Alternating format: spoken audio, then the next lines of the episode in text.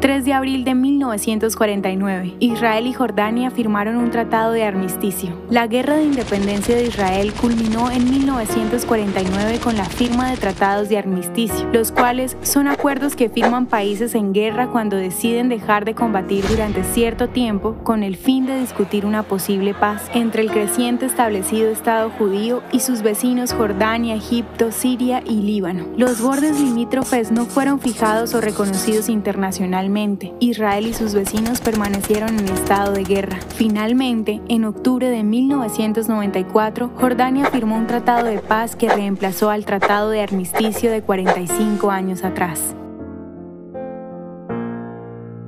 ¿Te gustaría recibir estos audios en tu WhatsApp? Compartimos nuevos episodios todos los días. Suscríbete sin costo alguno ingresando a www.hoyenlahistoriadeisrael.com. Hacerlo es muy fácil.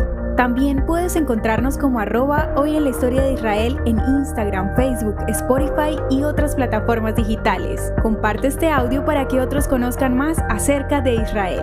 Este proyecto es realizado por Philos Project. El contenido original de hoy en la historia de Israel fue provisto por el Centro para la Educación sobre Israel.